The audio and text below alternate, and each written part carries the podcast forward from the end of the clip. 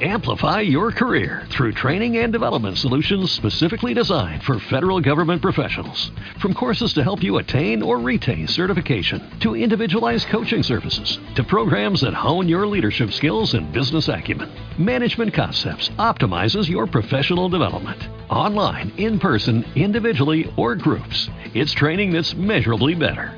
Learn more at managementconcepts.com. That's managementconcepts.com. Sonrió un poco Falco. Casi con melancolía.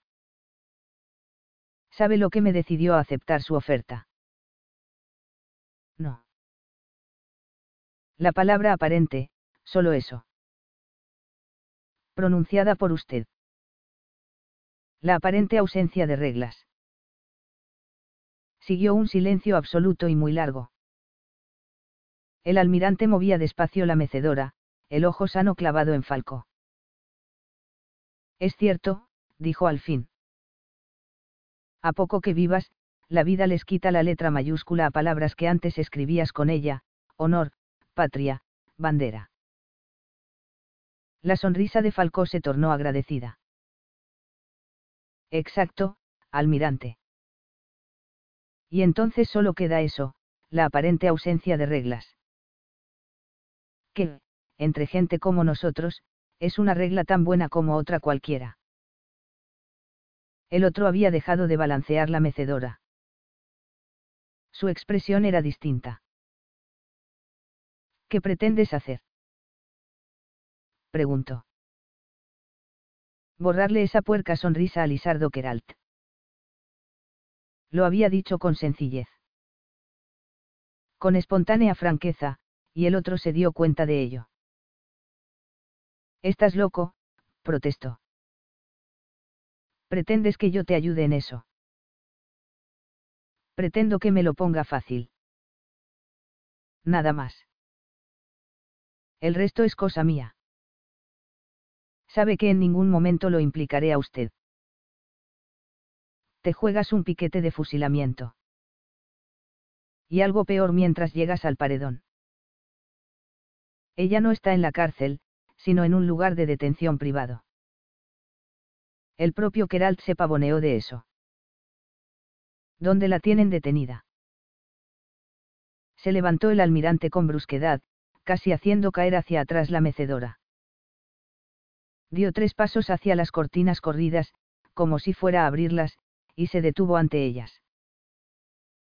Es una espía rusa, coño.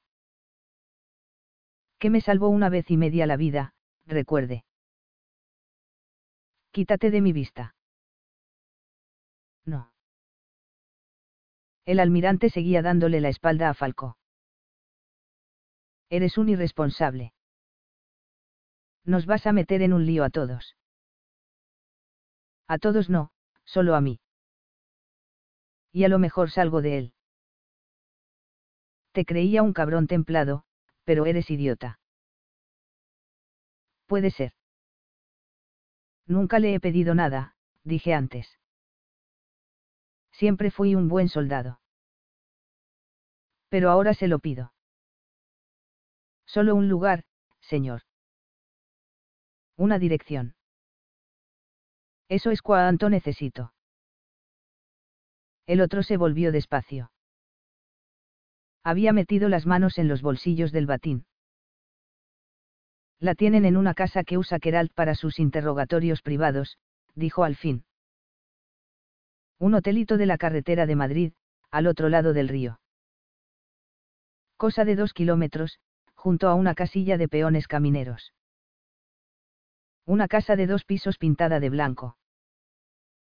Villa Teresa, se llama. Falcó sonreía, luminoso.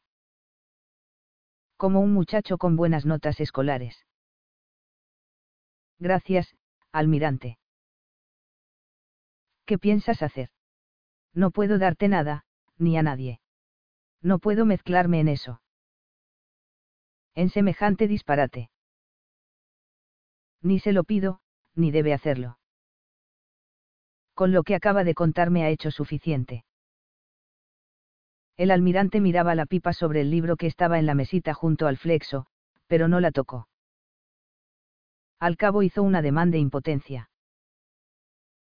Tienes una ventaja, todo es provisional, estos días. Militares, falangistas, requetes. La gente va y viene, nada está claro. La España nacional está por definir, y muchas veces nos vemos en el caos. Poco a poco se irá organizando mejor, pero aún hay zonas de sombra. Agujeros en la red. De eso se trata, precisamente. El almirante se le había acercado mucho. Alzó un dedo índice hasta darle con el golpecitos en el pecho. Tres golpecitos, uno tras otro. Toc, toc, toc. Su expresión era dura de nuevo. Pues si te atrapan con el cuello metido en uno de esos agujeros, dijo a un palmo de la cara de Falcó, negaré cualquier cosa que tenga que ver contigo. Incluso contribuiré a que te despedacen. Enseñaba los colmillos, justificando su apodo. Chispearon risueños los ojos de Falcó. Naturalmente, señor. Es más. Lo haré yo mismo en persona. Me parece justo. Me importa un carallo lo que te parezca. Tras decir aquello emitió un gruñido de aparente mal humor. Un gruñido excesivo. Casi cómplice. De verdad esa mujer merece tanto la pena. Movió Falcó la cabeza, sincero. No es ella, señor. Tiene mi palabra. Es la sonrisa de Lisardo Keralt. Sonó un timbre eléctrico al otro extremo del pasillo.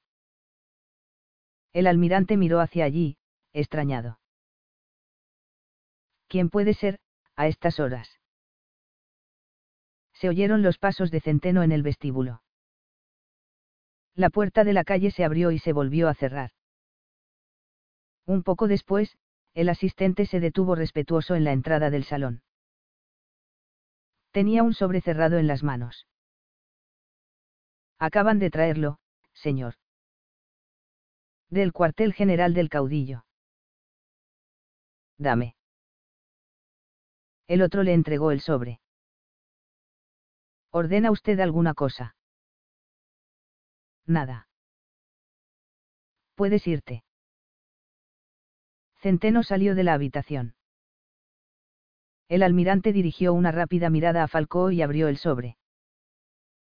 Tras un momento se pasó los dedos por el bigote, movió la cabeza y arrugó la frente.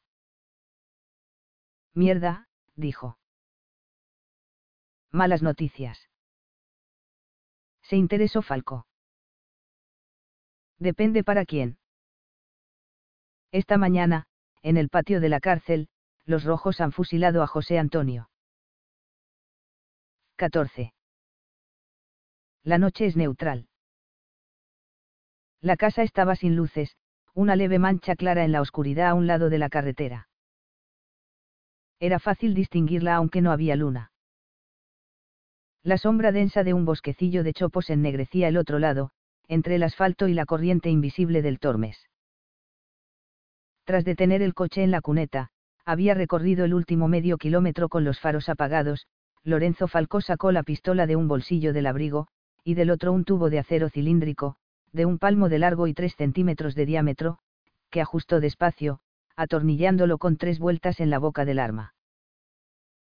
Se trataba de un modernísimo supresor de sonido Heisefeld, en uso desde hacía solo tres años por la policía secreta alemana, un complemento que amortiguaba los gases del disparo, reduciendo a más de la mitad el ruido de este a cambio de perder precisión más allá de los 8 o 10 metros.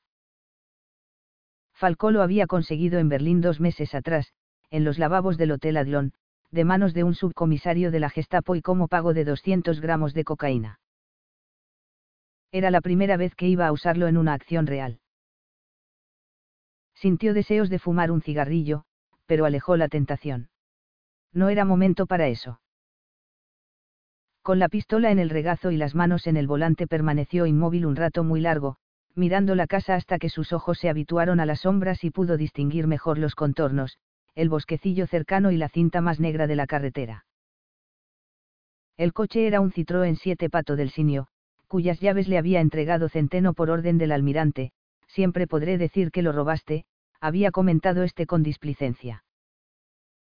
Falcó tenía el abrigo y el sombrero en el asiento del copiloto y vestía un traje de tuido oscuro, con calcetines negros y zapatos cómodos muy deportivos, de suelas de caucho. Un pañuelo de seda le disimulaba el blanco de la camisa. Sin corbata. Al cabo de un momento se palpó los bolsillos para comprobar que todo estaba en su sitio y no hacía ruido, un juego de ganzúas envuelto en un pañuelo, dos cargadores para la Browning con seis balas cada uno, además del que estaba en el arma, y la navaja automática en el bolsillo derecho del pantalón. La pitillera, la estilográfica, la billetera, el encendedor, las cafiaspirinas y los cigarrillos los dejó con el abrigo.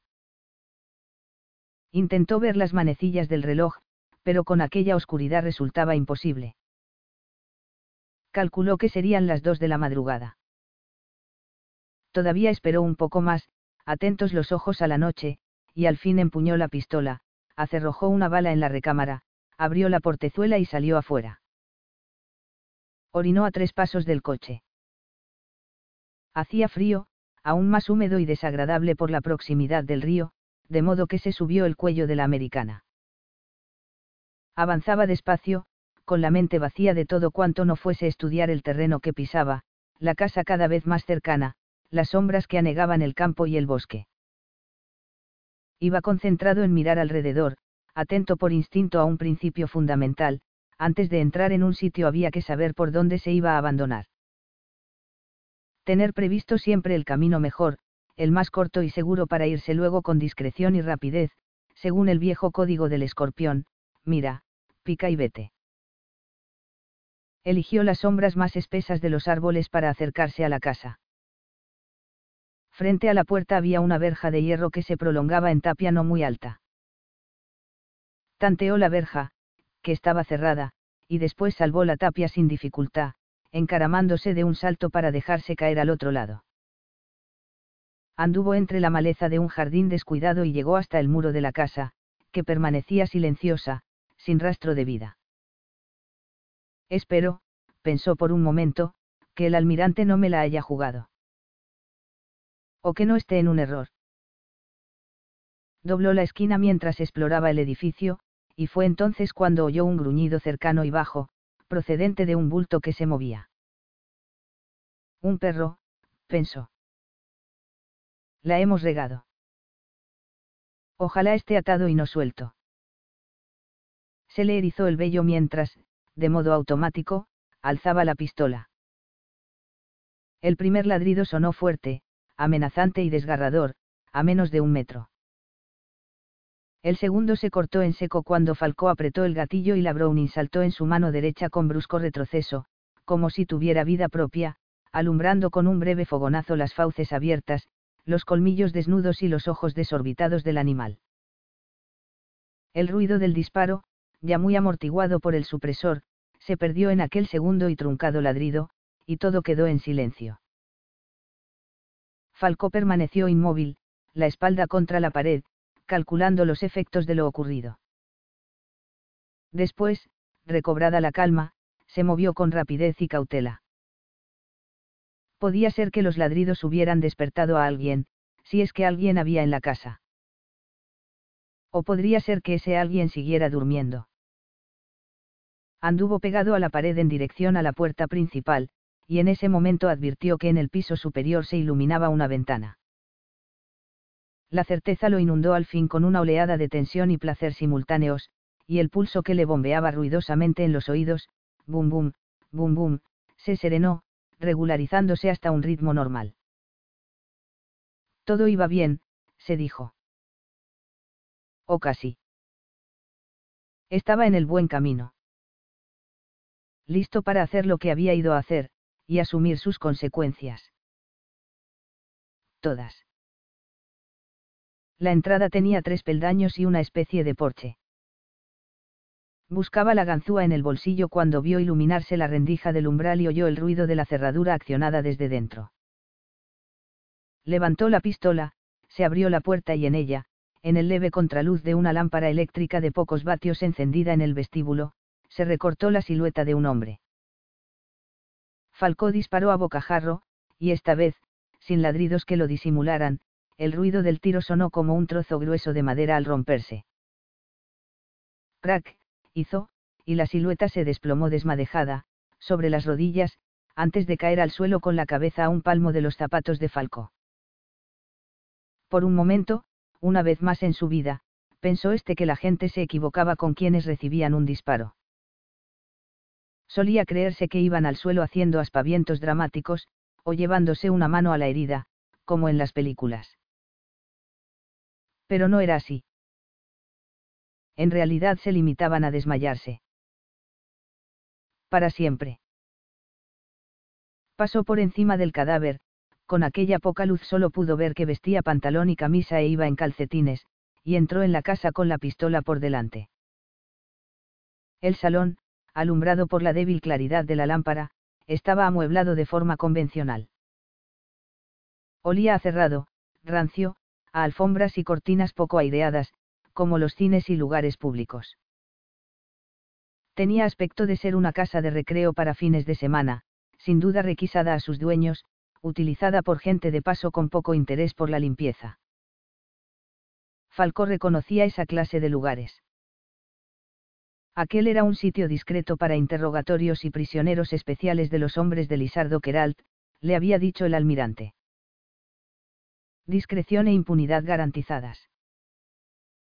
Y todo encajaba en el relato. Al fondo había una escalera que se bifurcaba hacia el piso superior y hacia un sótano. Falcó decidió dejar el sótano para el final y ocuparse antes del piso de arriba. Por precaución, sustituyó el cargador, donde solo quedaban tres balas, la cuarta había entrado automáticamente en la recámara después del segundo disparo, por otro con seis. Se pasó los dedos por la pernera del pantalón y volvió a empuñar el arma. Tenía calor. Le sudaba un poco la mano y el pañuelo de seda le sofocaba el cuello. Se lo quitó, dejándolo caer. Entonces oyó una voz, arriba. Una interrogación masculina, malhumorada, que no llegó a entender del todo. Parecía haber pronunciado un nombre, tal vez el del individuo que estaba tirado en la puerta. Con mucha precaución, procurando pisar primero con el talón de los zapatos y después con el resto de la suela, Falcó fue hasta la escalera, miró arriba y vio una barandilla de madera recortada en la penumbra de una luz allí encendida, quizá la de la puerta de un dormitorio que acababa de abrirse. Alzó la pistola, apuntando al hueco, y ascendió muy despacio, del mismo modo, conteniendo el aliento. Uno, dos, cinco peldaños. Había un pequeño rellano y se detuvo en él, siempre con el arma hacia lo alto. Respiró despacio, hondo, oxigenándose los pulmones, y se dispuso a continuar. En ese momento la voz masculina sonó de nuevo, una sombra se proyectó en la barandilla y un rostro apareció asomado sobre ella. Esta vez Falcó sí pudo verlo bien, moreno, mediana edad, aspecto fornido, bigote. Vestía calzoncillos y camiseta de tirantes. Disparó dos veces, porque la primera levantó astillas de la barandilla y no estaba seguro de haber acertado. El segundo balazo hizo desaparecer al hombre de la vista de Falco. Subió este con rapidez los peldaños que faltaban y lo vio tirado de espaldas en el suelo, los brazos y las piernas abiertos como si estuviera descansando. Tenía un balazo en el pecho, un agujero en la camiseta, sin sangre a la vista, y otro en el cuello, por el que se le derramaba a borbotones un chorro intermitente de color rojo intenso. Parecía muerto, pero cuando Falcó llegó a su lado, el caído removió las piernas y emitió un quejido prolongado y ronco. Tenía los ojos abiertos, vidriosos, fijos en Falco. Entonces éste se agachó un poco y, apretando la boca del supresor de sonido contra el corazón del otro, a fin de silenciar aún más el disparo, apretó el gatillo. Fue abriendo las puertas con precaución, una tras otra. Había cinco, y una era la de un cuarto de baño. En el dormitorio del hombre muerto en la escalera no había nadie más, y otro estaba vacío. Al fondo del pasillo había una puerta doble esmerilada, como si se tratase del dormitorio principal, y Falcó se aproximó a ella. La única luz provenía del cuarto del hombre muerto, que seguía iluminando la escalera y parte del pasillo.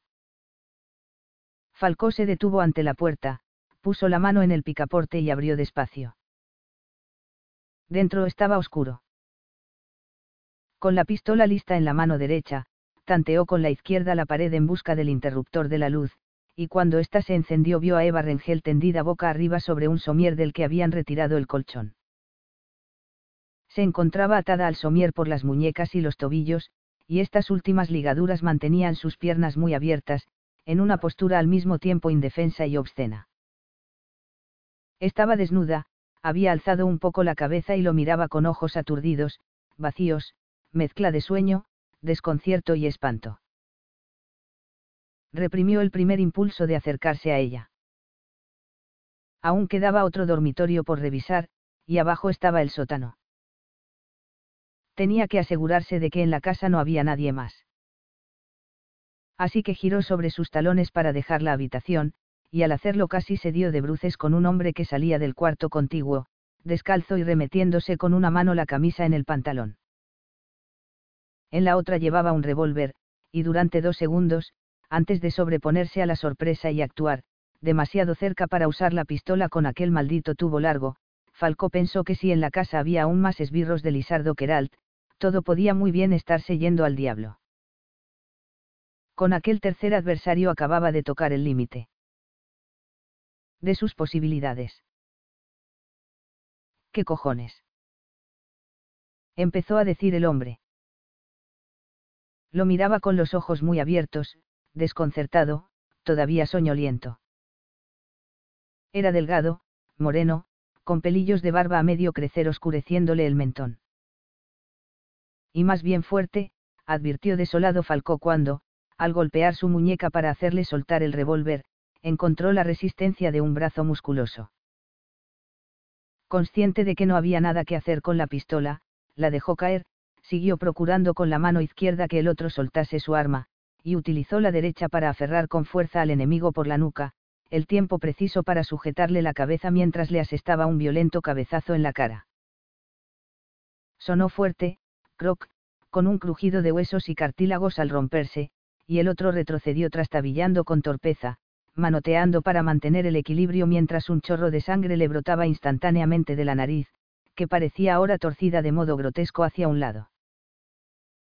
Pero no soltaba el revólver, así que Falcó atacó de nuevo con la urgencia de la desesperación, sabiendo que si aquel cañón se volvía hacia él, sus oportunidades eran mínimas. Por fortuna el adversario estaba descompuesto por el golpe y la sangre, tan aturdido que no opuso demasiada resistencia cuando Falcó le pegó un rodillazo en un muslo junto a la cabeza del fémur, haciéndolo caer al suelo, y se le echó encima. El disparo del revólver sonó muy próximo al costado izquierdo de Falcó, que por un momento, ensordecido por el estruendo, creyó que acababa de encajar una bala en el cuerpo. Pero no sentía nada, ni siquiera la quemadura del fogonazo. Solo el olor áspero de la pólvora. Así que volvió a golpear la cara del caído, sistemáticamente, esta vez con el puño derecho cerrado, de arriba abajo, buscando siempre acertar en la nariz maltrecha, hasta que el otro empezó a aullar como una bestia y tras un forcejeo soltó el revólver. Entonces, aferrándolo con una mano por la garganta, Falcó buscó la navaja automática en el bolsillo del pantalón, apretó el botón y al desplegarse la hoja puso la punta bajo el mentón de su enemigo. Adivinando lo que iba a ocurrir, los ojos desorbitados de éste lo miraron con horror entre la sangre que le teñía el rostro.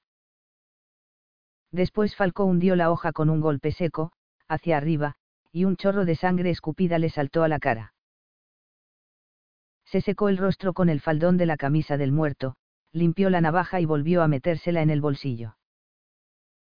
Tras unos momentos empleados en recobrar la lucidez y las fuerzas, se incorporó sobre el cuerpo inmóvil, cogió su pistola, le quitó el supresor de sonido, el disparo del revólver liquidaba ya toda esperanza de discreción, y se lo guardó en un bolsillo de la chaqueta. Daba la espalda a la puerta iluminada del dormitorio donde estaba la mujer, y deliberadamente no quiso mirar atrás. Ya habría tiempo para eso. Lo urgente era asegurarse de que no había nadie más en la casa, así que bajó al sótano y echó un vistazo. No era un lugar agradable, incluso se parecía mucho al cuarto de la checa de Alicante donde los rojos lo habían interrogado a él.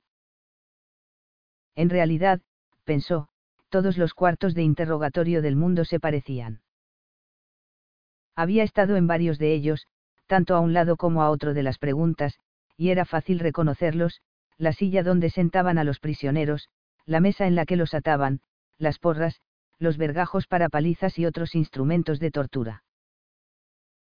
Aquel sótano, en particular, tenía dos grandes focos ahora apagados, orientables hacia la silla de interrogatorios para deslumbrar al eventual prisionero. El cine de gángsters de Hollywood daba buenas ideas. Sobre la mesa había un cenicero repleto de colillas viejas, y en un rincón del cuarto, un cubo sucio y maloliente con lo que parecían vómitos, se estremeció Falcó pensando que fueran de Eva Rengel, bajo un retrato del caudillo y una bandera nacional roja igualda clavada con chinchetas en la pared. De regreso a la planta baja, fue hasta la puerta, agarró por las piernas el cadáver atravesado en el umbral y lo metió en la casa, trazando un largo reguero de sangre en el suelo. Lo dejó así, boca abajo como estaba, sin mirarle siquiera el rostro. Luego cerró la puerta. Tenía la boca tan seca como si le hubieran frotado lengua, encías y paladar con estropajo, así que fue a la cocina. Encontró una botella de coñac, de la que no hizo caso, y otra de vino junto a una lata de mantequilla holandesa y unos trozos de pan. Vertió vino en un vaso grande, mezclado con agua del grifo, y lo bebió sin respirar, con verdadera ansia. Después se dirigió al piso superior. Los otros dos cadáveres estaban en el pasillo, uno junto a la barandilla y otro al fondo, cerca de la puerta esmerilada del dormitorio principal. El de la camiseta de tirantes, ahora tenía un charco de sangre debajo, cinco litros largos que goteaban por los primeros peldaños de la escalera, llevaba al cuello una cadena de oro con una medalla del Sagrado Corazón. Tenía los ojos entreabiertos y cara de estupor, como si antes de morir hubiera pensado que aquello no podía estar pasándole a él solía ocurrir. En cuanto al otro, no tenía expresión ninguna, al menos visible, porque su rostro era una máscara roja. Falcó se preguntó cuántos de ellos, si no todos, habían violado a Eva Rengel. Entró en los dormitorios, registró las carteras de los muertos, eran agentes de la Dirección de Policía y Seguridad, y se guardó los documentos de uno con el que tenía cierto parecido físico. Nunca se sabe, pensó, y hay controles y fronteras donde todos los gatos pueden ser pardos. También les cogió el dinero. Sobre una mesita de noche había un paquete de ideales y un mechero, así que se sentó sobre las sábanas arrugadas por el hombre al que había matado y fumó durante cinco minutos, sin prisas. Con la mente en blanco. Al fin dejó caer la colilla al suelo, la aplastó con un pie y se incorporó, camino del dormitorio principal. Cortó las ligaduras de Eva Rengel con la navaja y la cubrió con una manta. La joven lo miraba sin decir palabra, y solo emitió un leve quejido cuando la manta le rozó las quemaduras de cigarrillo que tenía en los pechos. Estaba muy pálida, y eso resaltaba más las señales de golpes que tenía en la cara y el resto del cuerpo. Al tocar la piel desnuda advirtió Falcó que estaba fría, recubierta de una fina capa de humedad, un sudor apenas perceptible que parecía helar cada uno de sus poros. Bajo el tejido espeso de la manta temblaba como si acabaran de sacarla de un baño de hielo. Tenía el labio inferior medio partido, con una gruesa costra de sangre, los párpados hinchados y cercos violáceos bajo los ojos. Olía a orines y suciedad.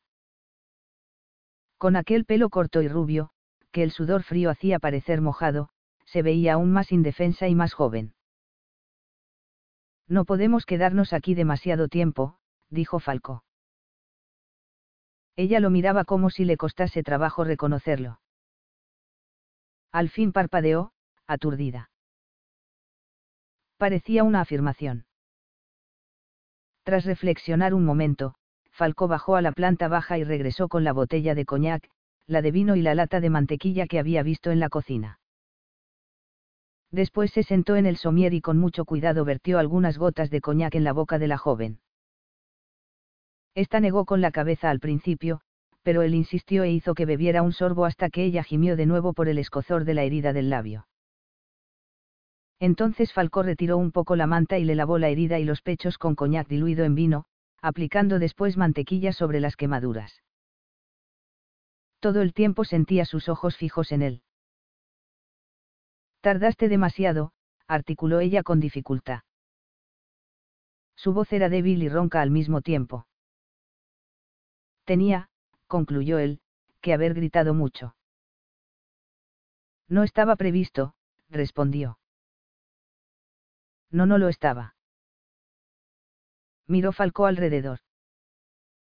Había ropa de la joven en un montón, en el suelo. Se levantó a recogerla. ¿Podrás caminar? No lo sé. Habrá que intentarlo. Retiró la manta y empezó a vestirla con mucho cuidado.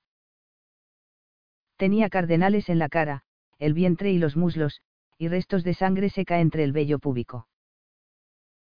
La ropa estaba sucia y muy arrugada, la blusa rota y las medias inservibles, pero no encontró otra cosa. La habían traído así desde la residencia de la sección femenina, sin maleta. Sin nada más que lo puesto. Ni abrigo había.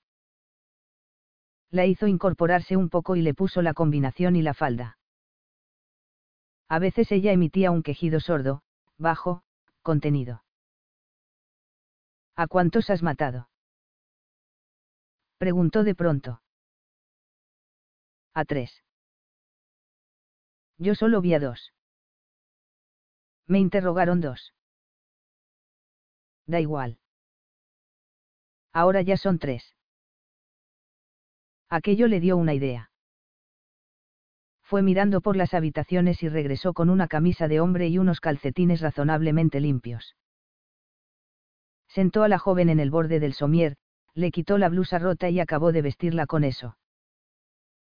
Añadió el abrigo de uno de los muertos, el más delgado, y un sombrero masculino de fieltro. Tenemos que irnos. La había ayudado a ponerse en pie, sosteniéndola mientras ella daba unos pasos torpes, crispado el rostro de dolor al retornar la circulación a sus piernas entumecidas. Tengo un coche abajo. ¿Podrás llegar hasta él? Creo que sí. Pues vamos. Con cuidado, poco a poco. Apóyate más en mí. Eso es. Bien. La joven reposaba la cabeza en el hombro de Falco. ¿A dónde me llevas? Él hizo un ademán ambiguo. Lejos. Pasaron junto a los dos muertos del pasillo, bajaron la escalera muy despacio y llegaron a la planta baja. Al acercarse a la puerta, ella miró el cuerpo tendido en el suelo y el reguero de sangre que iba hasta la calle. ¿Por qué haces esto? Falcó seguía sosteniéndola por la cintura. Había abierto la puerta y metido la mano en el bolsillo de la pistola mientras escudriñaba la oscuridad, intentando adivinar si escondía nuevas amenazas. Pero todo parecía tranquilo. Para borrarle la sonrisa, respondió, a un miserable. Condujo durante todo el resto de la noche con Eva Rengel dormida en el asiento de atrás, protegida del frío con el abrigo del muerto y con el de Falco. Manejó este el volante manteniéndose despierto mientras fumaba cigarrillo tras cigarrillo, los faros del automóvil iluminando las franjas blancas pintadas en los árboles y el resplandor en su rostro, marcado el duro perfil en la penumbra de la cabina.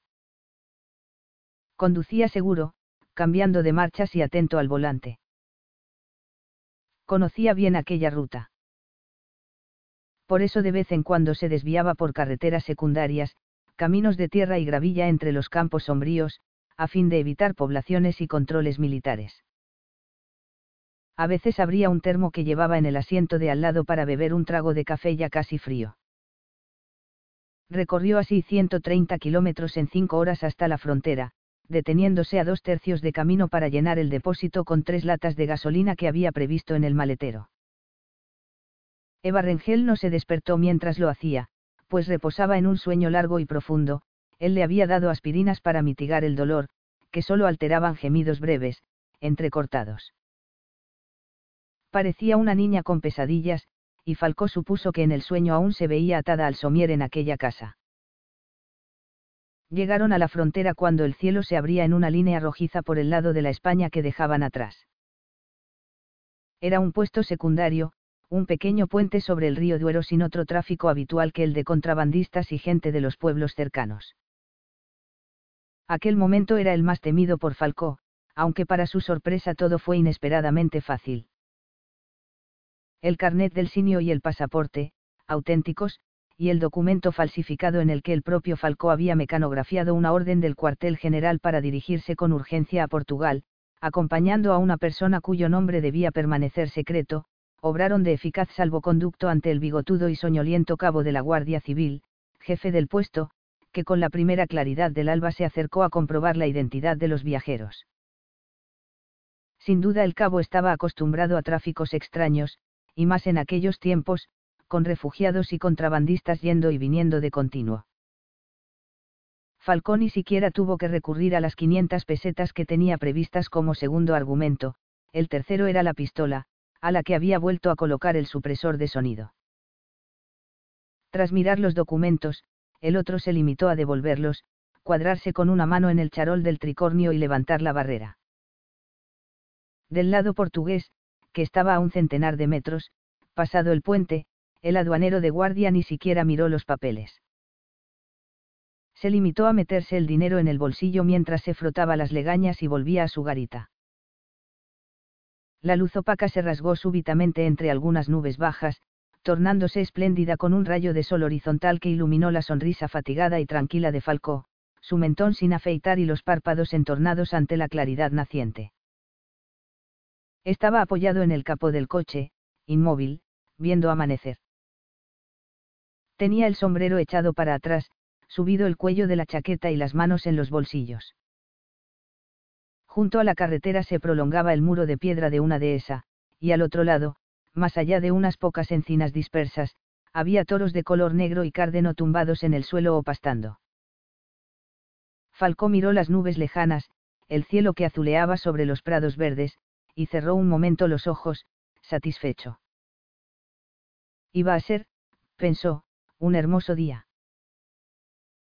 Oyó la portezuela del automóvil, y cuando se volvió a mirar, Eva Rengel estaba a su lado. El abrigo le venía grande, se lo sujetaba en el pecho con las manos, y bajo los faldones se veían los zapatos con los calcetines del hombre muerto. Seguía pálida, pero parecía haber recobrado la vida. Quédate dentro, dijo él. Aún estás muy débil. Estoy bien aquí. Fue a apoyarse en el capó, a su lado. Falcó sacó la pitillera y le ofreció un cigarrillo, pero ella negó con la cabeza. Hay una venta a ocho o diez kilómetros, dijo él con naturalidad. Podremos desayunar allí. Sí. Estuvieron un rato callados, rozándose hombro con hombro, acariciados por la luz cada vez más intensa y cálida. ¿Qué harás conmigo ahora? dijo al fin ella. Nada, Falcó hizo un ademán indiferente. Estaremos en Lisboa por la tarde. Ah. Se volvió a observarla. ¿Conoces gente allí? Ella mantenía la vista en la dehesa. En los animales que se movían despacio cerca de las encinas. A alguien conozco, desde luego, respondió en voz baja. Contempló Falcó su rostro demacrado, los ojos rojos de fatiga e irritados por los golpes, el labio medio partido. Era sorprendente, pensó, que aún la sostuvieran las piernas. Tras la cura de urgencia le había puesto sobre la herida de la boca un trocito de papel de cigarrillo a modo de parche, pero ahora, al hablar, la herida se había abierto de nuevo y un hilillo de sangre le corría por la barbilla. Falcó sacó un pañuelo y lo enjugó con delicadeza, sintiendo ahora la mirada de la joven fija en él. Tiene que verte un médico. Supongo que sí.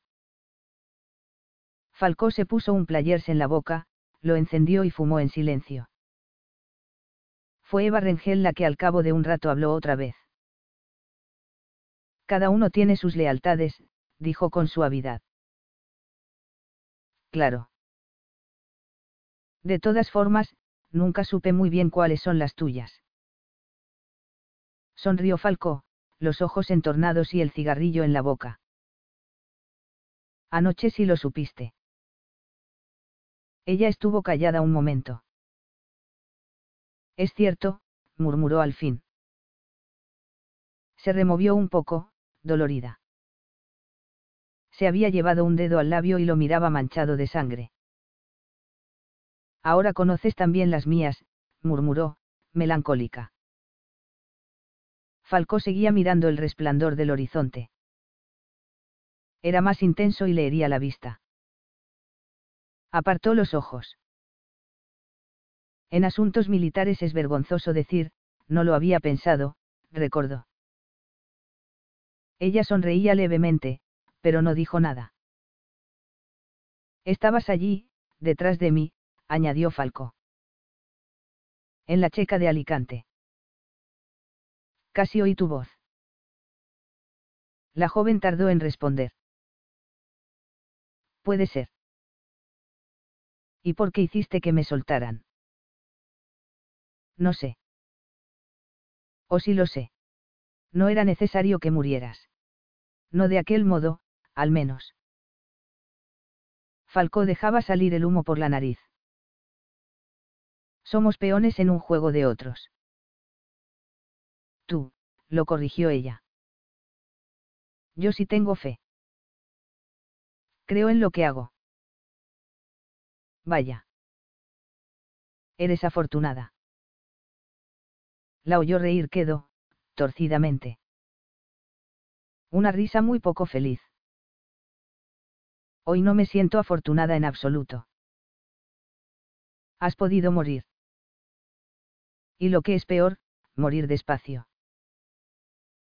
Cada día mueren muchos pájaros y mariposas, ella contemplaba el paisaje.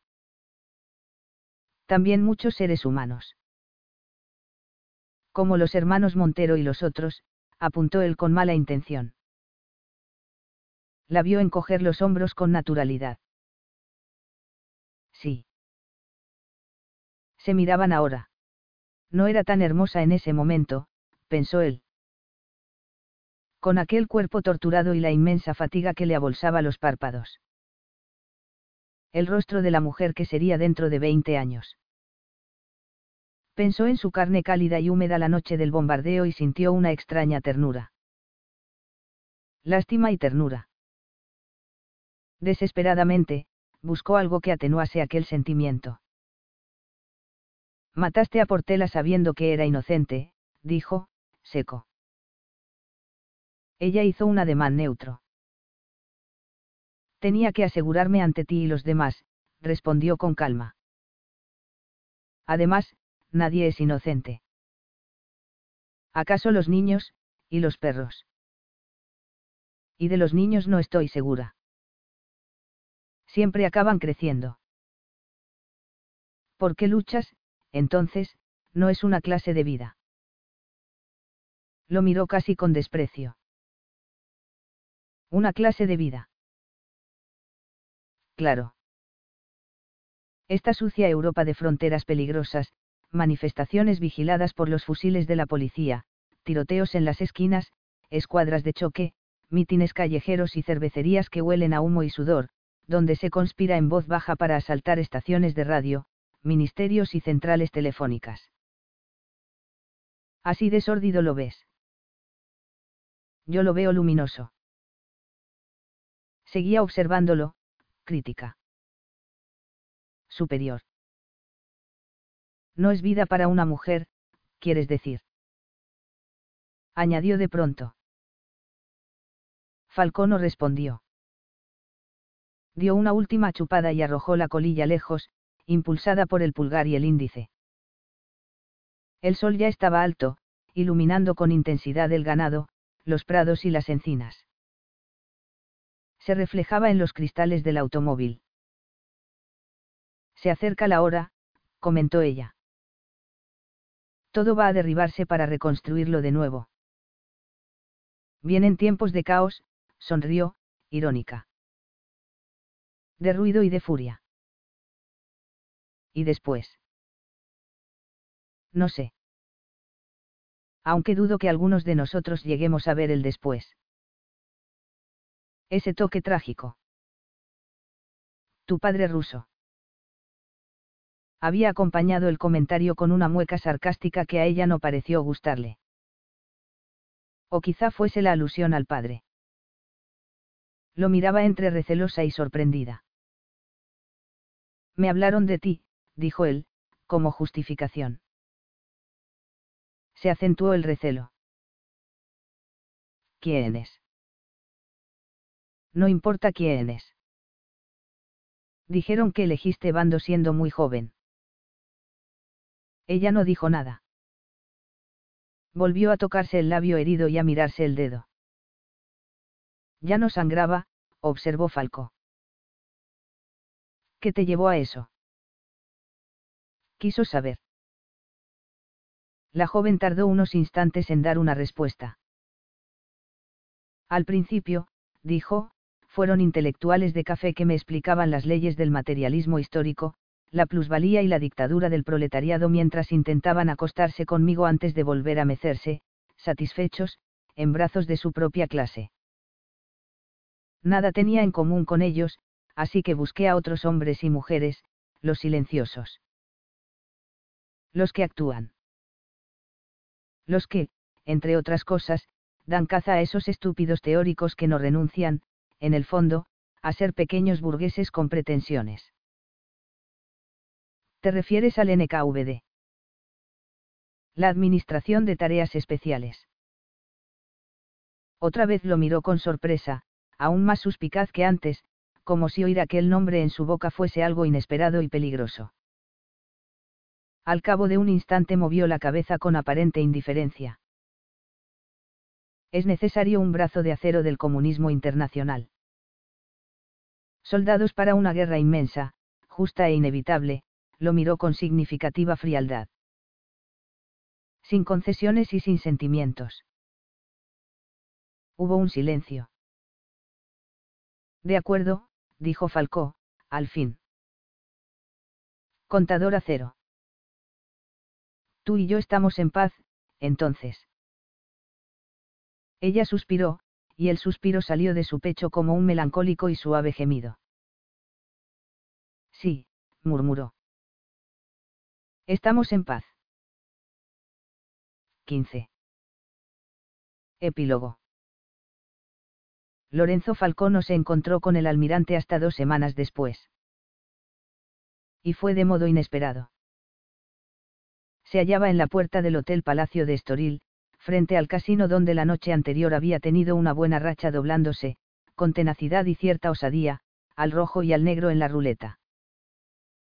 Era una mañana fresca, soleada y agradable, y Falcó había decidido dar un paseo antes de comer en un restaurante de la cercana playa do Tamariz, donde estaba citado con un confidente.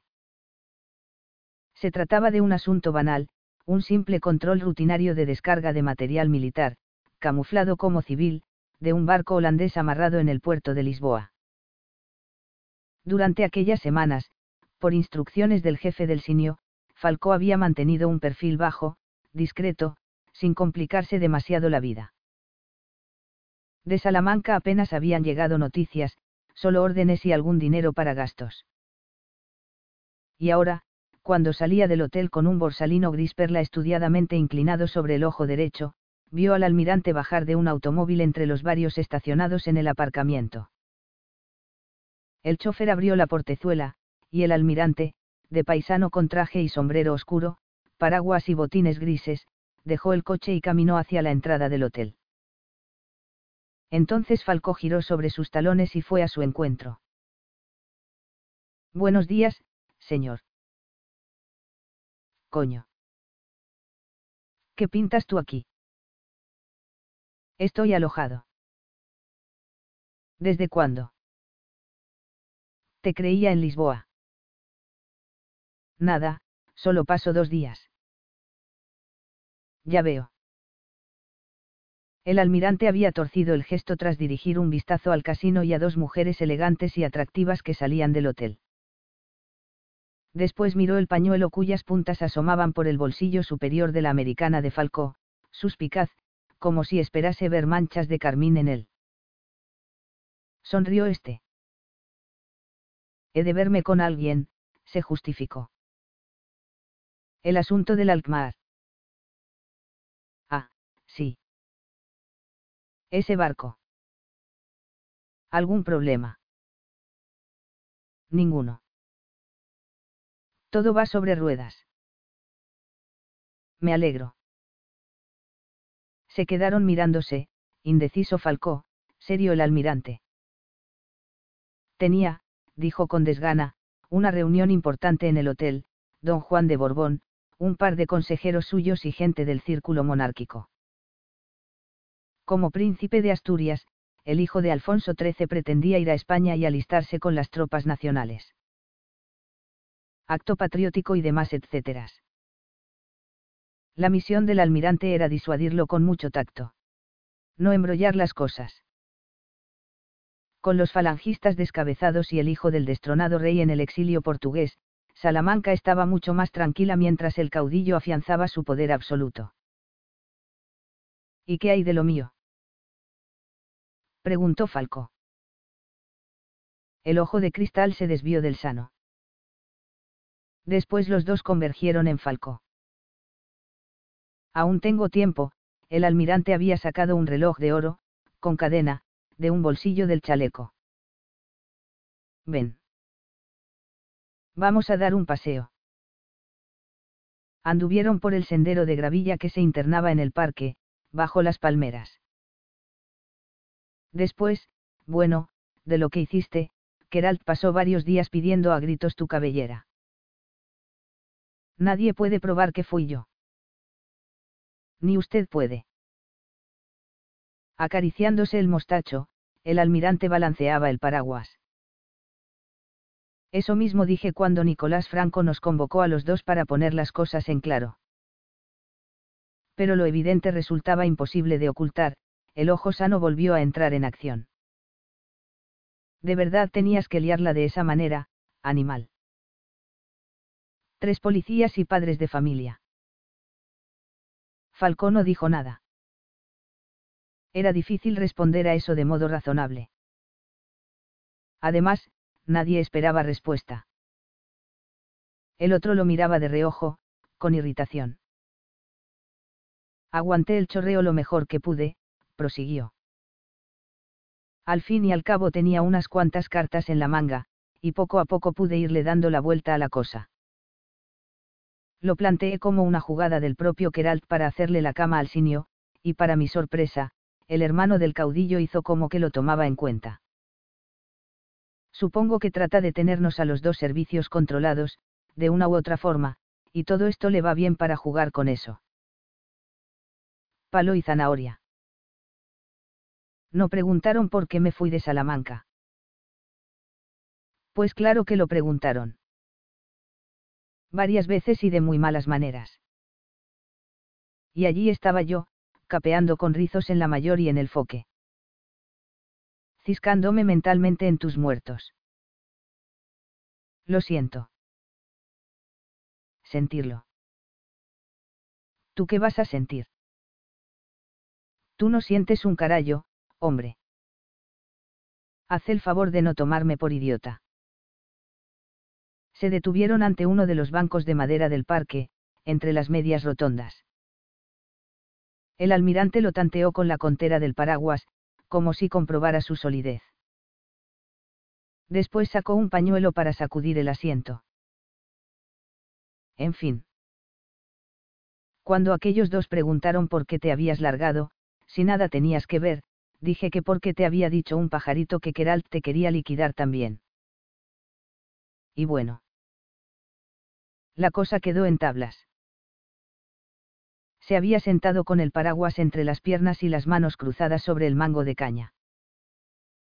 Invitó con un gesto a Falcó a hacer lo mismo, y este, obediente, se quitó el sombrero y fue a sentarse a su lado. Al final, siguió contando el almirante, tras mucho discutir y mucha bronca, con Nicolás Franco de árbitro, nos pusimos de acuerdo en la versión oficial. Una espía soviética se nos había colado en la operación de Alicante, Keralt le echó el guante con mucha eficiencia, pero ella se escapó durante los interrogatorios, matando pérfidamente a tres policías. Punto. Fin de la historia. ¿Y yo? Tú pusiste pies en polvorosa porque yo mismo te previne, y estás en algún lugar indeterminado, cumpliendo con tu deber patriótico de espía y subordinado mío. O sea, colaborando con fervor en el nuevo amanecer de España. No habrá más consecuencias. Se sorprendió Falco. El otro le dirigió una mirada torva. Hombre. Si la gente de Keralt logra echarte el guante, se las van a arreglar para hacértelo pagar caro. De eso, que no te quepa. Pero a efectos formales, todos amigos. Ya sabes cómo son estas cosas del querer. Sí, ya sé. Se quitó el almirante el sombrero, pasándose una mano por el cabello gris. Miraba a unos niños que jugaban cerca, empujando un aro, vigilados por sus hayas. Durante una temporada, dijo tras un instante, guárdate no solo de los agentes rojos, sino también de los nuestros. Por si acaso. Se puso el sombrero y siguió mirando a los niños, la barbilla apoyada en el puño del paraguas. ¿Saben algo de ella? Se decidió al fin a preguntar Falco. Ni rastro. Creí que algo sabrías tú. Falcó no había vuelto a ver a Eva Rengel. Y así lo dijo. Después de cruzar la frontera, en una venta de la carretera que tenía teléfono, ella había hecho una llamada. Falcón no sabía a quién. Tenía intención de llevarla hasta Lisboa, pero pidió que la dejara en Coimbra, frente a la estación del ferrocarril. No subió a ningún tren. Había un automóvil esperándola con dos personas dentro, pero no les vi la cara. Se limitó a bajar de nuestro coche e irse con ellos. Así, por las buenas. El almirante estaba asombrado. Sin decirte nada. Pues no, la verdad es que no dijo nada. Bajó y se alejó sin volverse. Y la dejaste ir, tan tranquilo. Dígame qué otra cosa podía hacer. La mirada del otro se tornó desconfiada. Hizo una mueca desagradable. No me lo creo. Le doy mi palabra. Tu palabra no vale una mierda. Estuvieron callados otro rato. El almirante seguía con la barbilla apoyada sobre el mango del paraguas. Tamborileaba en él con los dedos. Al fin se volvió a mirar con curiosidad a Falco. ¿En serio? No has vuelto a verla ni a saber nada de esa mujer. ¿Cómo se lo estoy diciendo? Después de la hombrada que hiciste. Estábamos en paz. Ella y yo. El almirante soltó una carcajada sardónica. Casi teatral. Pusiste patas arriba Salamanca por esa perra bolchevique. No fue por ella, señor. Ya, ahora el otro reía entre dientes, malévolo. La sonrisa de Lisardo Keralt. Eso es. No fastidies, hombre. No pudo ser solo por eso. ¿Qué más da? Con aire resignado, el almirante volvió a mirar el reloj y se puso trabajosamente en pie. En un par de semanas todo habrá vuelto a la normalidad, dentro de lo que cabe. Al menos en lo que a ti se refiere. Están llegando alemanes e italianos a espuertas, pero los rojos aguantan bien. Ellos tienen sus brigadas internacionales, y a los soviéticos detrás. Falcó también se había levantado. Se puso el sombrero. Va a ser largo, ¿verdad? Mucho. Y tú sigues haciéndome falta. Estaría bien que de momento volvieras al sur de Francia, a infiltrarte entre los que están allí buscando ayuda para la República. En Biarritz también hay casino. Caminaron de vuelta al hotel, bajo las palmeras. ¿De verdad no has vuelto a verla? insistió el almirante. Falcó entornó los ojos.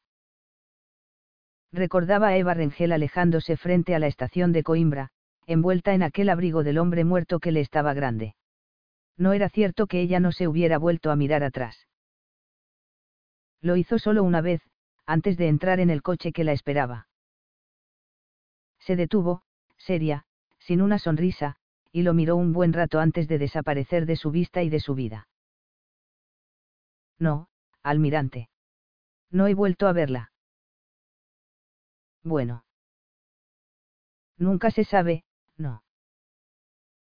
Estáis en el mismo negocio, y el mundo es pequeño. Al final todos nos tropezamos con todos continuamente. Podría ocurrir que la encontraras otra vez, no sé dónde. Sí. Podría ocurrir. El almirante soltó un gruñido. Miró de nuevo el reloj y se detuvo. El ojo sano centelleaba, irónico. Pues entonces, si como dices ya estáis en paz, procura que esa vez no te mate ella a ti. Por lo menos mientras me siga siendo útil. Lo intentaré, señor, Falcó alzó dos dedos juntos, como los Boy Scouts. Le prometo que lo intentaré. Más te vale, Truan. Y ahora, piérdete de vista. Señalaba con el paraguas, malhumorado, un punto sin determinar del horizonte. Falcó dio un exagerado taconazo marcial y se inclinó el ala del sombrero, chulesco. Sonreía como un muchacho travieso ante un profesor benévolo. A sus órdenes, almirante. Y cualquier mujer se habría prendado de aquella sonrisa. Estoril, abril de 2016.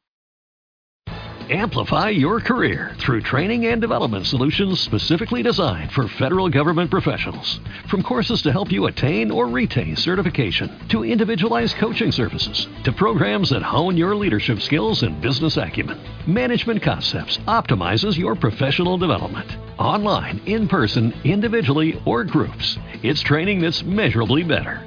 Learn more at managementconcepts.com. That's managementconcepts.com.